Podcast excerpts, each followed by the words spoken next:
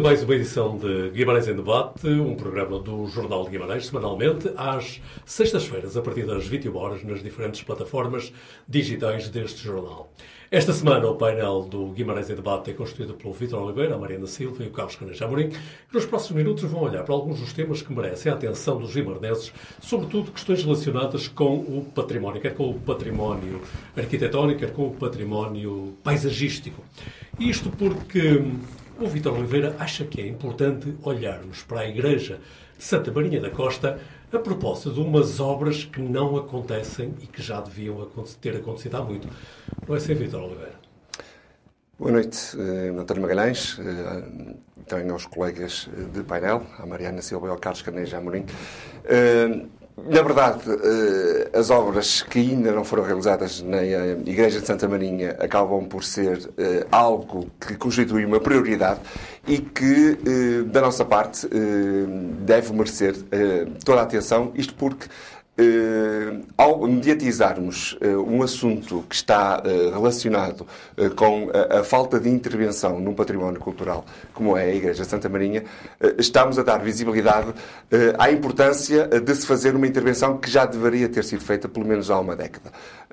é isso que a comunidade de Santa Marinha sugere e pede, este mês que celebramos Santa Marinha, justamente, e há um histórico que tem que ser mencionado, eh, António Magalhães, porque hum, desde 2016, a altura em que eh, se iniciou este, este périplo pela luta de, pela realização de uma intervenção na, na, na, no templo religioso, que eh, se definiu e, e, se encontrou uma. Uh, algo que está relacionado, que parece uh, mais surreal uh, e típico de uma novela uh, mexicana. Nós, entretanto, estamos a mostrar algumas imagens já de, do estado em que se encontram os telhados e veremos mais à frente também no interior algumas imagens que demonstram o estado de degradação a que o templo chegou. Que é muito elevado. E quando houve necessidade de fazer uma intervenção, uh, apercebeu-se que uh, o titular, a propriedade do imóvel, pertence ao Ministério das Finanças. Ora, a partir daí começa a cruzada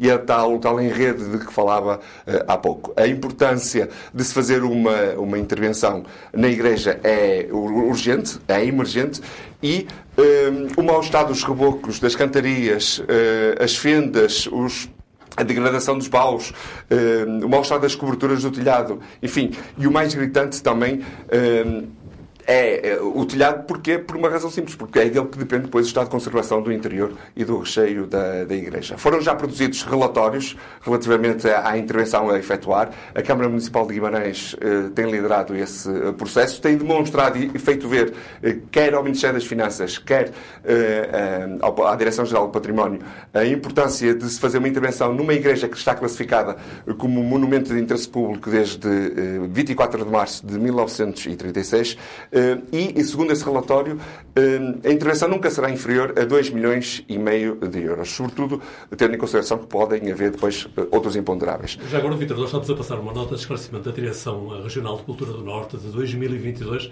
que é muito curiosa. Essa nota diz a determinada altura que há um relatório dos técnicos a confirmar o estado de degradação, que não está comprometido o financiamento da obra e que a Igreja de Santa Maria da Costa, tal como o Vitor já tinha referido há pouco, é propriedade do Ministério das Finanças, o que depois levanta aqui problemas até... Quem é que faz a obra? Exatamente, a Câmara uh, está inibida de, legalmente de fazer a intervenção e esse relatório de que o António Magalhães estava a falar uh, define o estado de conservação do imóvel como dramático. E estou a citar uh, um, um termo que está incerto no, nesse relatório, que alerta para a deterioração da igreja, para a existência de peças do recheio em perigo de derrocada e, inclusivamente, o o altar, o altar-mor está em, em risco de colapso. Houve também necessidade já de transferir a catequese para outros locais, uh, as cerimónias religiosas foram encurtadas a nível de dimensão e espaço físico, enfim, uh, já foram manifestadas preocupações e enviadas ao Ministério da Cultura, à Direção-Geral do Património Cultural, à Direção Regional da Cultura Norte, à Arquidiocese de Braga. A verdade é que, como se trata de um avultado investimento, ninguém quer fazer e depois o património acaba por, se, por revelar-se e por, por estar exposto às intempéries do inverno que tem agravado uh, uh, o estado de conservação. Embora desse relatório que fazíamos referência há pouco, dizia-se lá expressamente que o financiamento não estava comprometido. É que... E há outra questão, é que a 12 de junho de 2020 as finanças finalmente tornaram público uma, uma, uma posição e informou, o Ministério das Finanças informou a Direção Regional de Cultura Norte, e estou a ler a cronologia, indicando que recebe muitas solicitações por força das classificações como monumentos nacionais ou de interesse público, como é o caso da Igreja da Costa, e entende que o nível da intervenção deve competir ao Ministério da Cultura. Ora, 2 milhões e meio para gastar no investimento de uma, de uma recuperação eh, por parte do Ministério da Cultura eh, não é assim propriamente fácil no entender eh, das, das partes em questão. As finanças dizem ainda outra questão, ou, ou, mais um pormenor. Desde 2018 já foram solicitadas ao Ministério das Finanças 24 intervenções por parte dos diversos organismos, entre eles o Ministério, a Igreja de Santa Marinha. E então sugere e alerta definir prioridades e reforçar a colaboração institucional que deve presidir entre organismos públicos. Ora, é, é aqui que surge a novidade de se introduzir uma uma parceria uh, e uma metodologia que já foi aplicada uh, pela Direção-Geral da Cultura do Alentejo. E estando já contratualizada uma intervenção semelhante uh, àquela que poderia ser feita na, pousada, na Igreja da, da, Costa, na Igreja Matriz do Alvito. E estão já preparadas outras intervenções na Ermida de São Brás, em Évora, nas muralhas do Castelo de Mértola, Igreja São João Batista, Igreja São Leixo de Restauração, parcerias com a Câmara de Moura.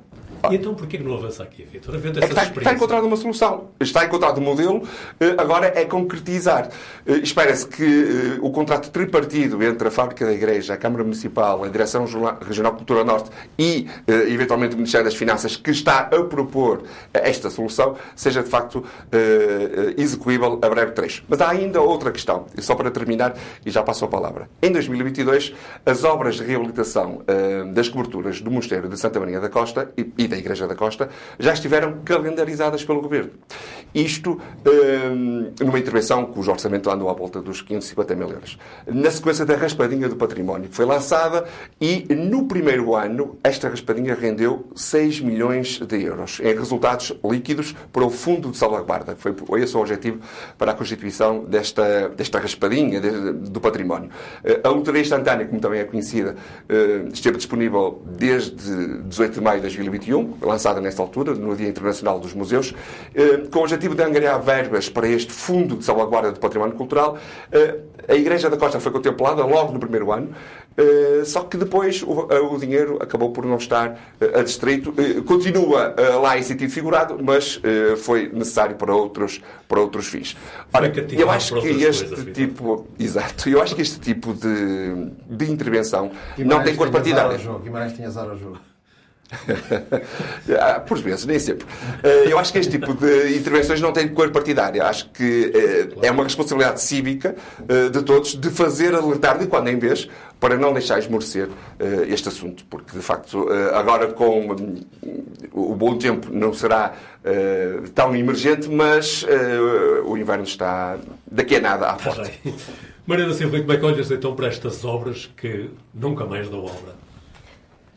Estas obras são preocupantes e não me parece que por o tempo estar melhor, até porque não está, eh, como vimos pelo, por as tempestades que de vez em quando nos assolam uh, e que uh, até com, com alguma intensidade que não era costume nesta altura e por isso uh, não podemos confiar apenas na meteorologia, temos que, à partida, resolver rapidamente este, este problema que coloca em questão, sobretudo, quem frequenta a Igreja, porque a Igreja, apesar de estar no estado que nós vimos naquelas imagens e que se pode visitar e ver que está bem pior uh, quando, quando entramos na, na, na igreja, uh, as pessoas continuam a, a, ir às cerimónias, continuam a assistir uh, às missas e que se acontecer lá alguma desgraça, de quem será a responsabilidade, não é? Porque, segundo esta cronologia que o Vitor nos fez aqui, um, tão pormenorizada. Uh, parece que se, se, andamos aqui a chutar a bola uh, para ver quem é que vai pagar as obras e de onde é que o dinheiro vem para se pagar as obras, então depois, se acontecer alguma coisa grave, uh, não sei bem se não se continuará a empurrar as culpas de uns para os outros e a perceber de quem é, de quem é a culpa. E por isso, a mim incomoda-me realmente que o património esteja em causa e que, e que esteja naquela, naquele estado de, de, de, de degradação, uh, mas uh, incomoda-me mais que as pessoas que frequentam uh, este espaço e até o, o seu padre e, e, todas as pessoas que estão envolvidas que estejam a correr riscos e de saúde também, porque aquela umidade que se vê nas paredes também se inala e, e também provoca problemas de saúde. E por isso uh, parece-me que esta, esta questão de empurra para um, empurra para o outro já deveria ter terminado, uh, porque, uh, como dizia o, o Vítor, nós de vez em quando devemos relembrar a situação. Ou seja, ainda está sem esperança de que é desta que a coisa se resolve, não é? E por isso há aqui realmente a cada solução que nos é apresentada, porque sabemos que o património do Estado não é propriamente bem tratado, infelizmente, quer seja o da responsabilidade do Ministério da Cultura, eh, quer seja o da, da, da responsabilidade de, de, outros ministérios. Eh, até eh, relembraria aqui um caso de saúde que é o amianto e que já está definido planos de retirada de amianto de espaços públicos e que também essas obras não, não são feitas. E por isso, aqui, no que diz respeito à, à Igreja de Santa Marinha, é realmente urgente que esta obra se faça e, como sabemos, apesar de não ser da responsabilidade direta da Câmara, a Câmara devia ter tido já uma atitude muito mais uh, proativa e de uh, bater uh, com, com o punho na mesa e de perceber, nem que seja de fazer a obra e depois de receber onde tem que receber, não é? porque é preciso realmente olhar para este espaço com, com, uma, outra, com uma outra visão, sendo que nem, nem ao, ao, jogo temos sorte, não é? E, e, e pelos vistos, os 6 milhões de euros euros uh, da raspadinha, não sobrou nem um euro aqui para Santa Marinha da Costa, infelizmente, apesar da promessa. E por isso parece-me que é. Uh, uh, que conseguimos perfeitamente perceber quem é, de quem é a responsabilidade. A responsabilidade é do governo, é de, de quem, mas, de quem tem. Mas uh, nada, é? Exatamente, mas a responsabilidade direta é do governo e depois o município tem a sua função, que é fazer pressão sobre o governo para resolver o problema. Se não consegue, então se calhar uh, era melhor fechar o espaço, porque me parece que não há necessidade das pessoas estarem a correr riscos. Eu vou já ao Carlos Caneja Amorim, porque entretanto eu gostava de ouvir o Vítor Oliveira sobre esta proposta que a Mariana que avançou. A Câmara faz as obras e depois é ressarcida. Já há uma questão jurídica que tem a ver com a propriedade do Ministério das Finanças. É isso, essa é que é a grande questão. Foi quando começou eh, a necessidade de fazer uma intervenção, eh, concluiu-se que eh, a propriedade do imóvel é do Ministério das Finanças, não é da Câmara. A Câmara legalmente está indevida de fazer.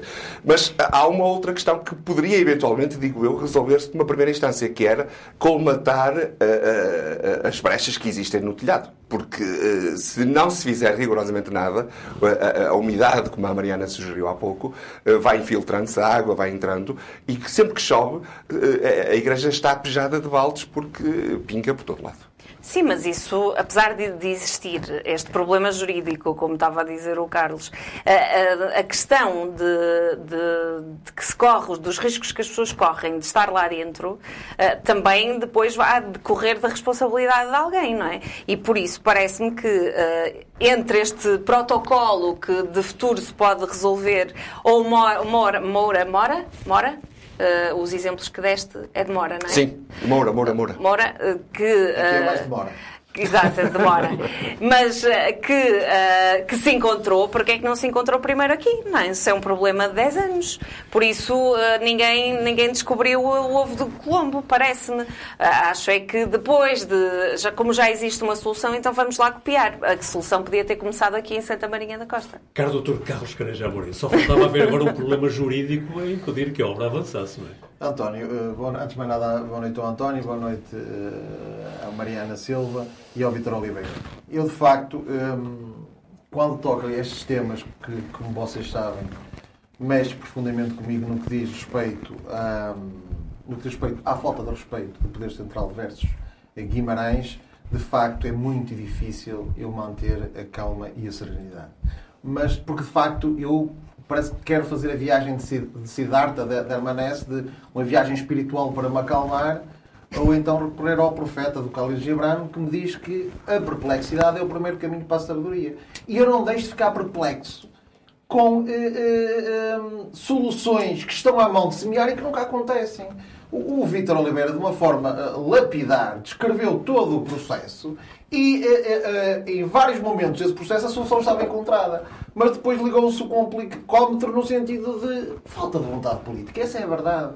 Porque isto é tudo uma questão de priorização. Porquê que Guimarães fica sempre para trás? É isso que eu não aceito.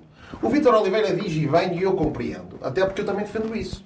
Quando é uma questão de reivindicação face ao terreiro do passo, é política externa. Se é política externa de Guimarães, temos que falar uma só voz.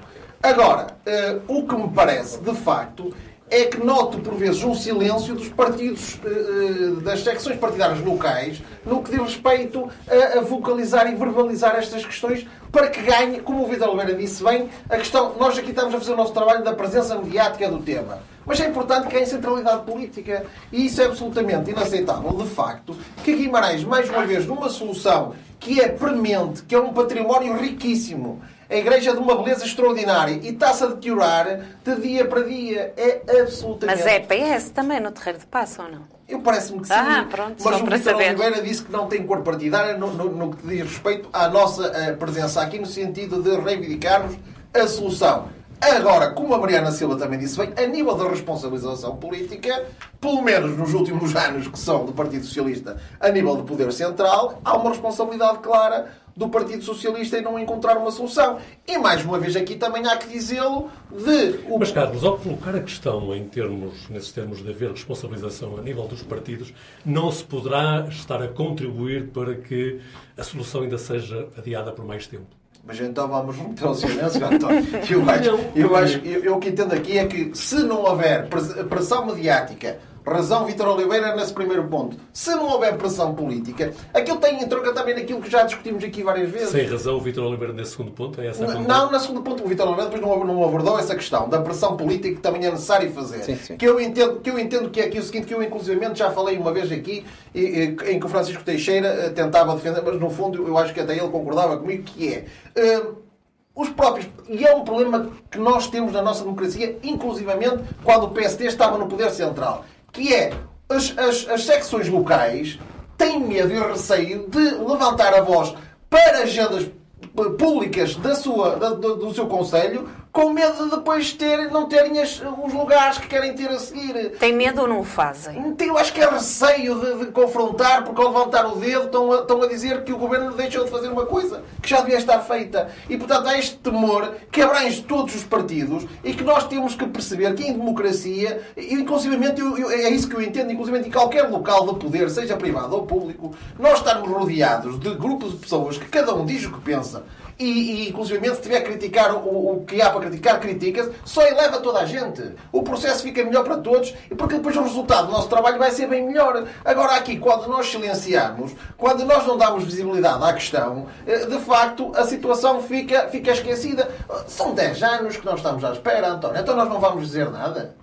Então nós não vamos sinalizar o Ministro das Finanças, o Ministério das Finanças, que agora, inclusivamente, que é o, que, que- é o dono eh, de, de- de um património, de, um património religioso e que, de facto, neste momento, como nós sabemos, o Ministério das Finanças é santo, porque nas, outras, nas outras áreas setoriais, sem a aprovação do Ministério das Finanças, nada se faz. Isto é trágico. Nós estamos todos dependentes Todos os outros setores da atuação do governo estão pendentes do Ministério das Finanças. E depois, sem, é que é factual, eh, são 2 milhões e meio que está previsto. Foram atribuídos 500 mil euros por, por- a uma senhora assessora da TAP por WhatsApp.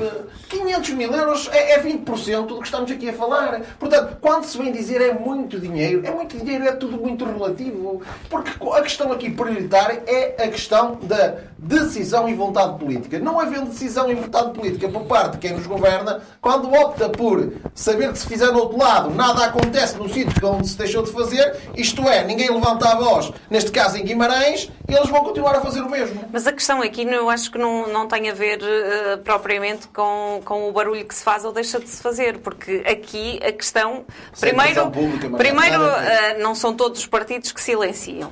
Pronto, esse de generalizar é demasiado radical. Eu até te digo aí dois, dois partidos que, são, que, estão sempre, que estão sempre a ser acusados de ser do contra, não é? Que são sempre do contra. E também te posso relembrar o discurso que ouvimos frequentemente nas, na reunião de Câmara e na reunião nas Assembleias de- municipais, em que nos é dito a todos que não gostamos de Guimarães porque estamos sempre a criticar. Por isso, é ah, Isso é não é. ah, pronto, por isso a questão não, não acho que seja por aí. É- a questão é que foram encontradas soluções.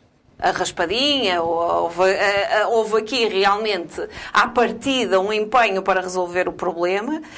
Até se fala de um protocolo, que me disse o, o numa, num- numa entrevista que deu ao Porto Canal, ah, do, do protocolo co- que envolve o Fundo de Salvaguarda do Património, mais a DRS, eh, a DRSN e mais a Câmara Municipal, que ainda não está assinado.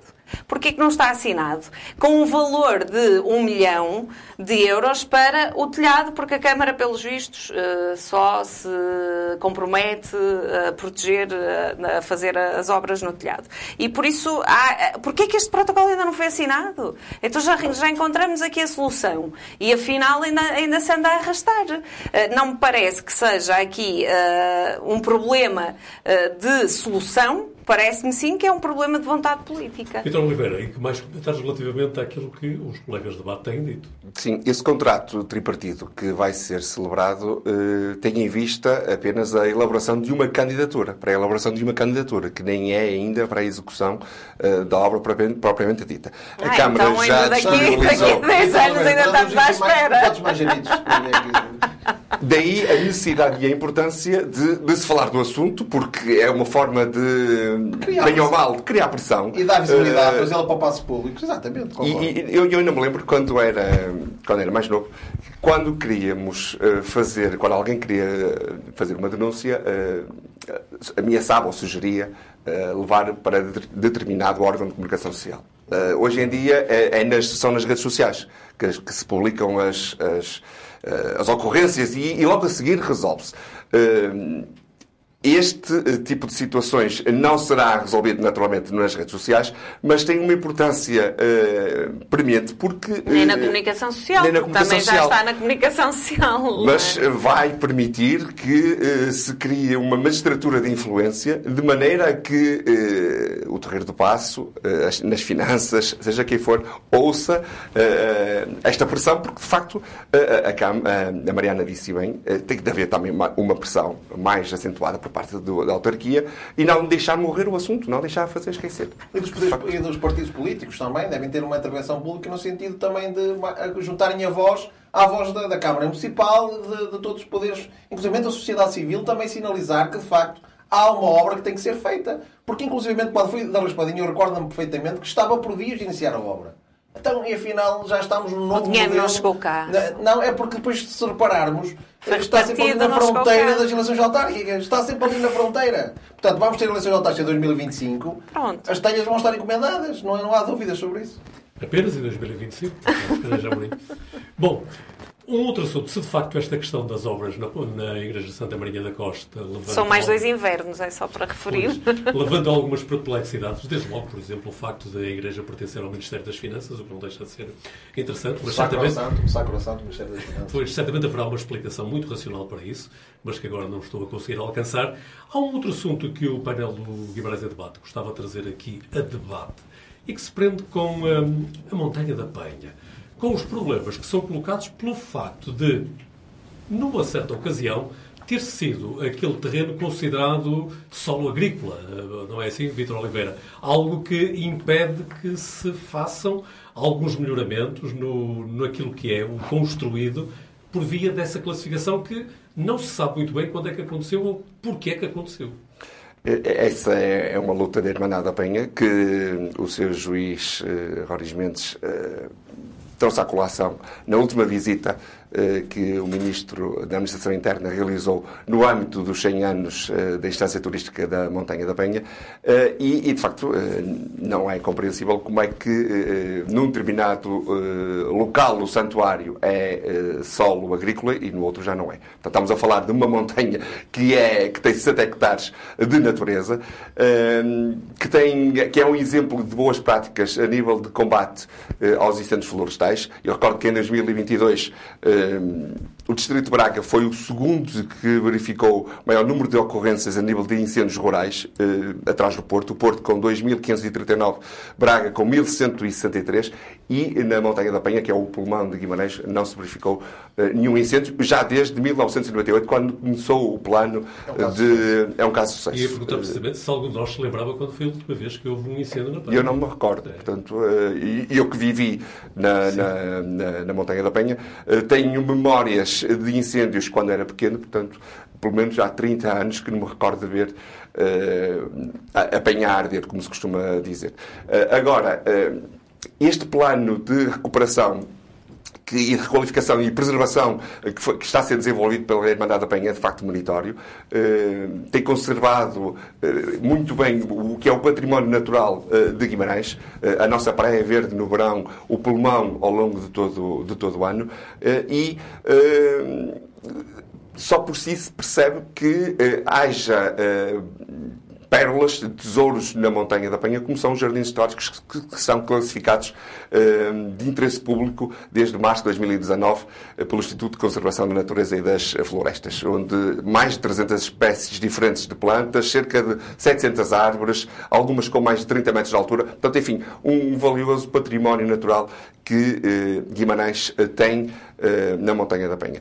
Eh, mas, de facto, não se consegue perceber... foi sendo construído ao longo dos anos, não é? Porque, originalmente, a Montanha da Penha não, não era arborizada. É? Era um jardim de pedras. Era um jardim de pedras, os penedos, enfim, daí resultou também eh, a evolução do nome de Monte Santa Catarina para Montanha da Penha.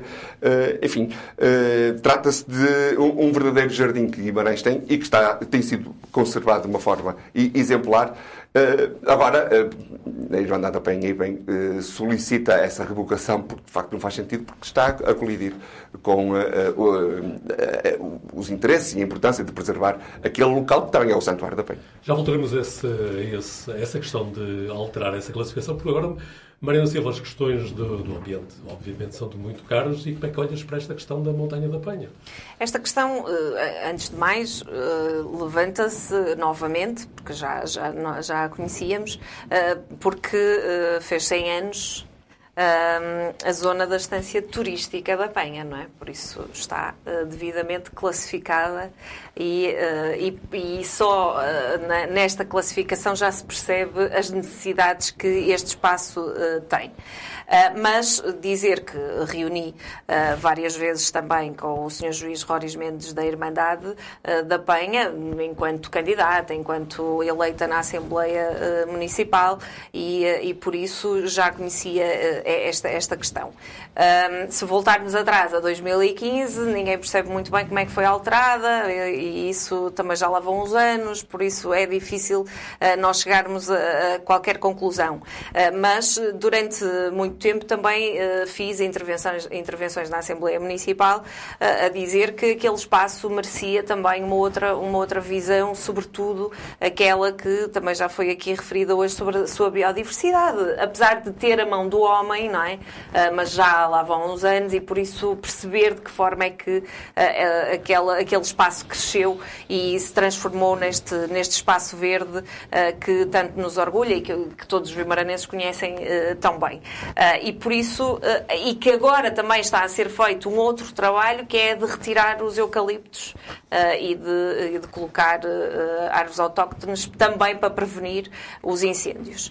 esta questão de, dos incêndios e de, do último ter sido em 1998 eh, é exemplar, é? E por isso me parece que este, convite ao Sr. Ministro da Administração Interna tenha sido a cereja no topo do bolo, porque é, é para mostrar que se preservarmos, se conservarmos, se nos dedicarmos e, sobretudo, se investirmos nos espaços verdes, eles não ardem e não são destruídos e uh, servem uh, todos nós, porque com certeza a qualidade do ar da nossa, do nosso território e da água, porque as árvores também, planta, também se planta árvores para termos água, um, se deve também à, àquele, àquele espaço. E por isso... Ou seja, a Penha pode ser um bom laboratório para... Exatamente, e esta foi sempre uma, uma das questões que, que, que eu levantei na Assembleia Municipal. E não, me deixa, não deixa de ser interessante que. Um, que não se possa uh, fazer as devidas alterações nas estruturas físicas que já existem, uh, porque no PDM está uh, uma classificação que tem que ser respeitada e que tem que ser devidamente reconhecida, mas aquilo é, uma, é, uma, é, um, é um pedaço de terra estruturado tem saneamento, eh, tem a igreja, tem o, hotel, tem. Não, é? e, e, não é de hoje, aquilo já está lá há muito tempo, não é? E por isso eh, é, todos estes espaços precisam de ser intervencionados e precisam de lhes trazer outro, até outro reconhecimento e outra dignidade àqueles espaços eh, para que nós tenhamos números como 6 milhões de viagens feitas pelo teleférico, não é? Até hoje, que está pago, está mais pago e que apesar de, de, algumas, eh, de algumas reclamações para que eh, o teleférico no verão feche mais tarde, até porque ninguém quer vir embora às 5 e meia da tarde no verão, eh, quando, quando está lá muito mais fresquinho do que, do que cá embaixo na cidade. Apesar disso, ele continua a fechar às 6 da tarde ao fim de semana. E por isso há aqui há, um, há um empenho que não se percebe porque é que a Câmara não permite e impede que, que esta zona que já tem equipamento equipamentos e que, e que estes equipamentos foram devidamente licenciados, não é? Não possam agora sofrer as alterações necessárias para se, se adaptarem uh, aos novos tempos e para. porque o hotel é de 1929, como é óbvio, precisa de obras, não é? E se há alguém que quer financiá-las e que quer trazer outra dignidade àquele espaço, com todas as regras de, que, que, temos que cumprir agora uh, no nosso tempo, uh, não se percebe percebe o porquê uh, destes espaços não poderem ser requalificados devidamente. Vamos ouvir o Carlos Reis Amorim, que comentários é que lhe merecem também esta coisa assim um bocadinho estranha de aquele território estar com classificação de solo agrícola. António, eu, eu registro e, e, dou nota bastante positiva à forma como não só a Irmandade tem feito um trabalho notável ao longo dos tempos, mas que inclusivamente até na, na, na pessoa do juiz Roriz Mendes, de facto reconhecer a forma sábia como, de facto, ele tem defendido aquele território. Inclusivamente até, eh, nós que estamos na antecâmara da, da celebração do primeiro dia de Portugal, 24 de junho, de facto, aqui fez-se acontecer. Porque, repare-se, havia necessidade de dar centralidade mediática à questão de, de, de, do problema que está a estancar o desenvolvimento da, da, da Penha e aproveitou-se o centenário da, da, da qualificação como estância turística e trouxe cá o Ministro e acabou por se falar urbi et da questão e deu-se uma visibilidade mediática à questão que me parece evidente. É esse o caminho. Porque uh, quem fez o primeiro dia de Portugal foi alguém que não estava satisfeito e não ficou sentado na cadeira à espera que outros resolvessem o nosso problema. nós temos que agir, nós temos que fazer É uma acontecer. boa visão. É assim, é assim que eu gosto que se faça, é assim que eu quero que Guimarães uh, volte a ser e que, de facto, nós, Guimarães não pode estar eh, 呃呃。Em reserva na história eh, com glórias passadas. Guimarães tem que voltar a merecer ter a atenção e o respeito que deveria ter sempre. E aqui, repare-se, nós estamos aqui a falar, inclusivamente, basicamente, eh, até da questão do hotel. O hotel, neste momento, porque é triste falar disso, mas há sempre uma questão também monetária. Para desenvolver o trabalho que a Irmandade está a fazer é preciso dinheiro. E então temos um hotel que está ali parado, um hotel que vai ser centenário, o edifício atual, porque até é anterior, o edifício atual vai ser centenário e só funciona um restaurante porque há uma obra que já está lá o projeto há muito tempo e não pode avançar porque houve um PDM em que, sem ninguém falar com ninguém, se transformou aquele espaço que está completamente urbanizado. O centro cívico da Penha, se me permitem, eh, eh, está completamente urbanizado, com ponderação, sem excessos, e o que se quer, basicamente, até no Hotel da Penha, é uh, aumentar 3 quartos, pelo que percebi, não é nada de excepcional, não se mexe na estrutura do edifício, é só uma requalificação do edifício e o porquê de eh, a burocracia estar a travar eh, o desenvolvimento que se quer, que todos queremos, de uma joia que todos, que todos reconhecemos que é a penha. Não se consegue perceber, de facto, porque é, mais uma vez entronca numa questão que me parece interessante. É sempre a vontade política. E aqui perguntou António, porquê é que eh, a vontade política não tem facilitado o caminhar de uma solução para a penha? Porque, se calhar, a penha é das poucas a Irmandade da Penha, das, das poucas forças cívicas em Guimarães, se calhar mantém alguma autonomia.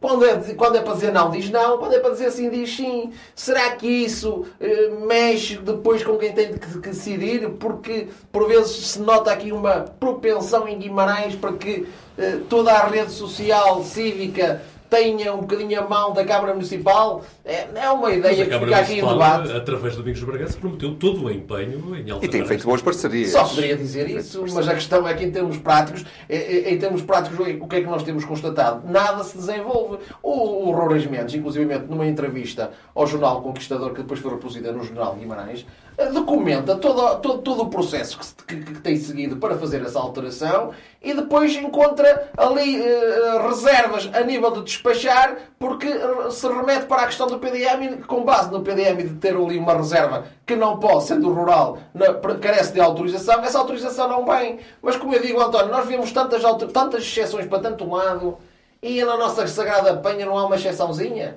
Se não se importam? Vitor Oliveira, não lhe pedindo para ter dotes adivinhatórios, mas o que é que se pode esperar dos próximos tempos relativamente a esta questão? A Montanha da Penha tem vários equipamentos, eh, um parque de campismo da montanha, um hotel, um campo de mini-golf, circuitos de manutenção, áreas de passeio eh, para piqueniques, restaurantes, bares, enfim, esplanadas. E, uh... Tem centro de formação do CNE também, não é? Do Centro Nacional de Escuta? Do... Corpo Nacional de Sim, tem, tem, sim, o Centro Escutista. Uh, também tem. Uh, portanto, e na sequência deste, deste trabalho de, de, de, investigação para perceber o que é que vai ser feito, cheguei aqui a duas ou três conclusões muito interessantes. Primeiro, a necessidade e a importância de se modernizar o teleférico. E uh, não é fácil, apesar de, se dizer que eventualmente já se pagou duas vezes o teleférico. Não é, na verdade, bem assim, uh, em função do número de anos que já teve, porque uh, o preço das manutenções são elevadíssimos. as duas últimas manutenções dão para comprar dois Ferraris. Estamos a falar de 460 mil euros que foi o valor que, da última manutenção da revisão que foi feita ao teleférico. De facto, é um valor muito elevado, tendo em conta que o preço do bilhete é 2,5€, 3 euros. Portanto, eh, tem que produzir muito, muito, tem que ser realizadas muitas viagens. Os 6 milhões que lembrava a Mariana. Os 6 milhões de viagens. Sim, eh, tudo bem, mas uh, em 2021 uh, eh, o cabo multipar, por exemplo, uh, na sequência de um temporal, partiu-se em 3 e foram 120 mil euros. Portanto, há valores que estão associados à, à, gestão do, do teleférico que, de facto, têm que ser contemplados nestas, nesta análise e nesta apreciação. O que é que está a ser feito relativamente ao teleférico? Há uma intenção e uma candidatura no sentido de transformar o, a gestão do teleférico uh, numa gestão mais informatizada, deixando de ser tão eletrónica. Ou seja, uh, a forma como o teleférico funciona, poder ter uma modernização ao nível do sistema informático, deixando de ser tão, tão eletrónico. Só esse, essa transformação, que é algo aparentemente simples, está orçada em 500 mil euros. Depois, a substituição das cabines. Eh, orçamento que já foi recolhido. 2 milhões de euros. Eh, serão, necessárias, serão necessárias tantas cabines? Eh, Poder-se-á reduzir o número de cabines? Eh, enfim, eh, mas depois podemos alcançar os, os 6 milhões de visitas, eh, de, de viagens.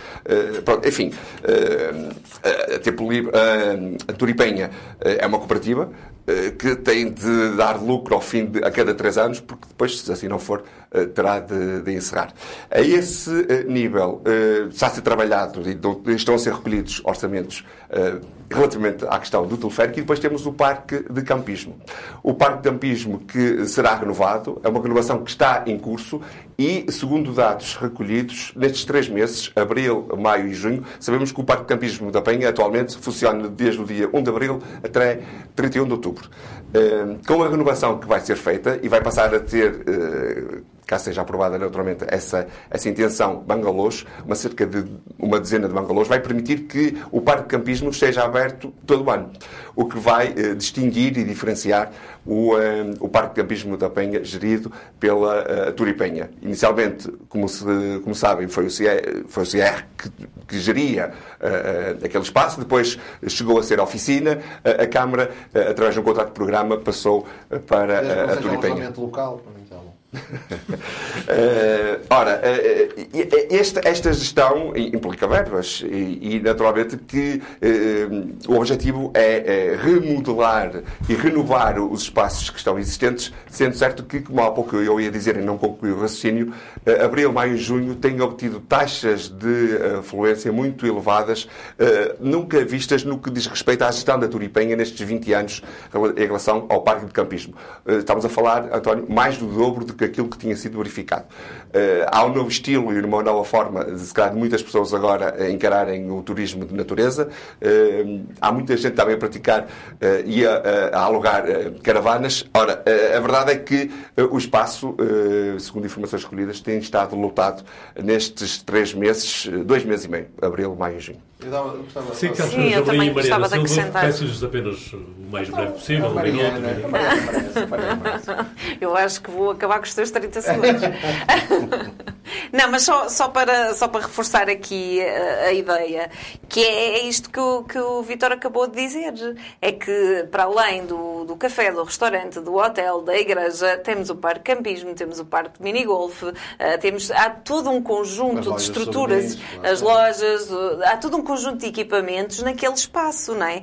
E por isso uh, não se percebe, continua-se sem perceber, e até com estes números uh, tão significativos, que não se olha para aqueles espaços que já lá estão estruturados e que a sua estrutura já lá, já lá se encontra e que não se permita que ela se recupere para levar mais gente para lá. E por isso, a, a, a questão do, do teleférico, eh, não, não sabia que, que, estava a necessidade de recuperar, não, não tinha esta, esta informação, eh, mas parece-me interessante que, que se faça e, como é óbvio, tudo precisa de manutenção e um equipamento daqueles, com certeza, a, a sua manutenção fica muito mais cara.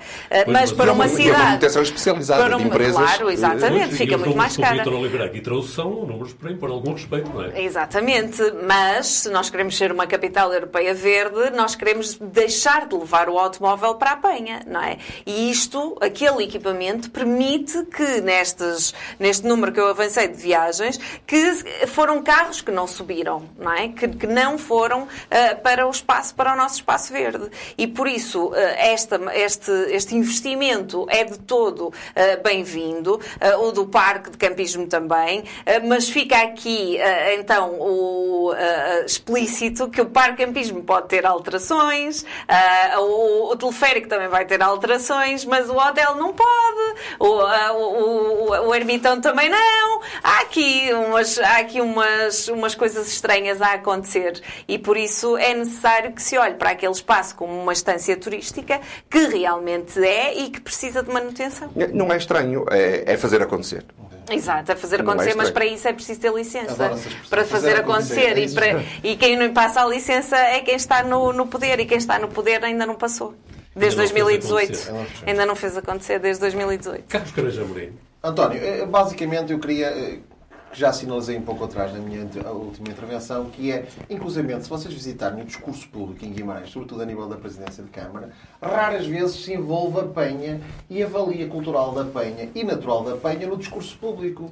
A última vez que se lembraram de falar da Penha uh, uh, foi uh, na ideia de, que eu achei que foi, foi, foi, foi Fizeram lá um talk. No corredor verde, no corredor verde, no corredor, corredor verde para, para a capital verde europeia, em que vai da Penha até à Veiga de Creixo-Mil, pelo presumir, não é? E aí lembraram-se de facto da Penha. Agora, a Penha, de facto... Não até... fizeste a rota da biodiversidade ainda? A nível da oferta. Tens de fazer, olha da... que é durinha. A Penha até como, como centro de produção cultural e como de atividade cultural, se nós uh, tivermos presentes e, e, se visitarmos o discurso da, da, Câmara Municipal, raramente se fala na Penha como essa valia, porque inclusivamente só se fala no centro histórico. Esqueceu-se da dimensão cultural da própria Penha. Uma Penha que, que, que a Irmandade, inclusive, tem desenvolvido lá atividades eh, em termos de, de, até no verão, em que é a Praia Verde e que se faz lá uma série de atividades culturais bastante interessantes. Tivemos inclusivamente aquele fantástico concerto do Dino Freitas, que foi que, em que as pessoas aderem, e, e, outras atividades culturais que lá ocorrem, como o Rancho Folclórico que atuam lá nos espaços que foram recuperados, em que as pessoas aderem, mas... Eh, inclusive já houve lá concertos de música clássica. De música clássica, inclusive operáticos, e, e, até com, com, com, bastante, com bastante interesse e relevância cultural, mas no discurso público, como eu digo, por vezes esquece porque parece que não se quer reconhecer que há ali uma entidade que é a Irmandade da Penha que tem mérito, que não é só a Câmara Municipal que tem mérito, e portanto eu julgo que seria mais democrático envolvermos de, de facto, até para, para maior riqueza da oferta turística em Guimarães, que se fale de tudo o que produz eh, atividades culturais, como é a Penha neste caso. Este é um assunto que certamente regressaremos em outras ocasiões do Guimarães em Debate, até porque continuaremos atentos a estas temáticas, porque, por agora, estamos mesmo a chegar ao final, mas como sempre desafio o painel, ainda uma partilha de algo que não falamos e que merece ser referido. Mariana Silva, queres começar por eh, trazer a tua referência. Coisas estranhas acontecem no município de Guimarães e com os vereadores uh, deste, do, do Executivo, uh, que é uh, este evento que se vai realizar do MEO XL, penso que é assim que ele está denominado, que é de videojogos. MEO é uma empresa de telecomunicações, como todos sabem, com lucros altíssimos este ano. E por isso parece-me estranho que esteja ali o seu vereador do desporto a apresentar este evento evento na cidade. Podem dizer, ah, mas agora, Mariana, evolui, há aqui todo um desenvolvimento, o e-sport está, no, está na, na moda, uh, estes, os videojogos agora também são considerados desportos e até uh, são federados, tudo muito bem. Até aqui já me convenceram uh, metade, convenceram-me metade.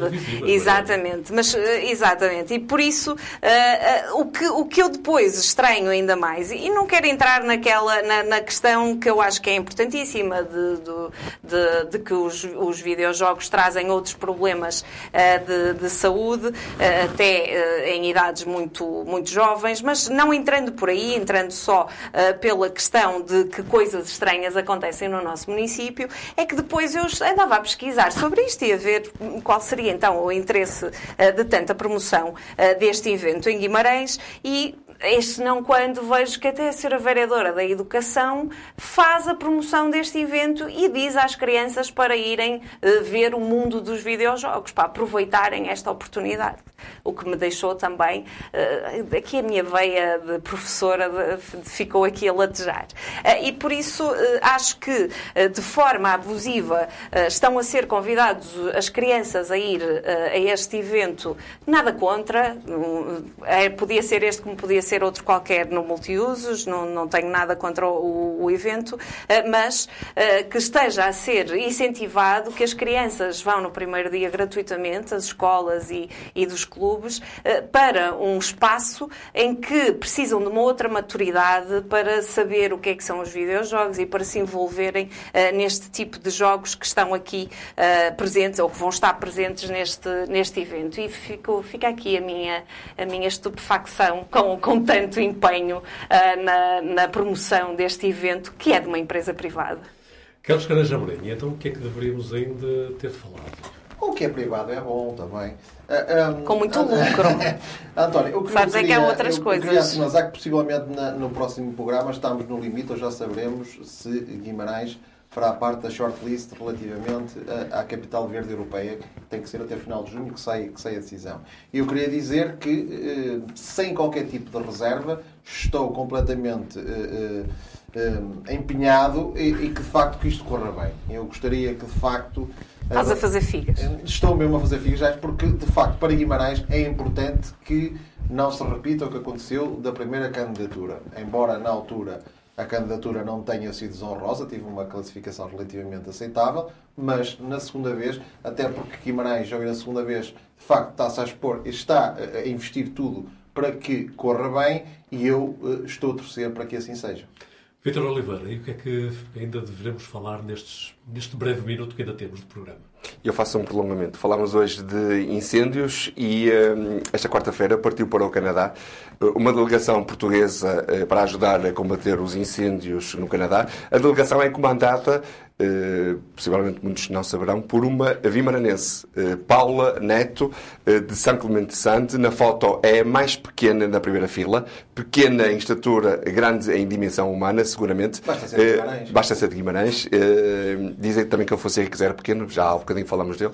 Pela estátua, estátua. Exatamente, e continuarmos. Uh, Paula Neto, que é de São Clemente Sande, uh, entre outras missões, ela já foi a coordenadora e responsável do INEM no incêndio de Pedrógão Grande e no acidente do autocarro de Guimarães em Fátima.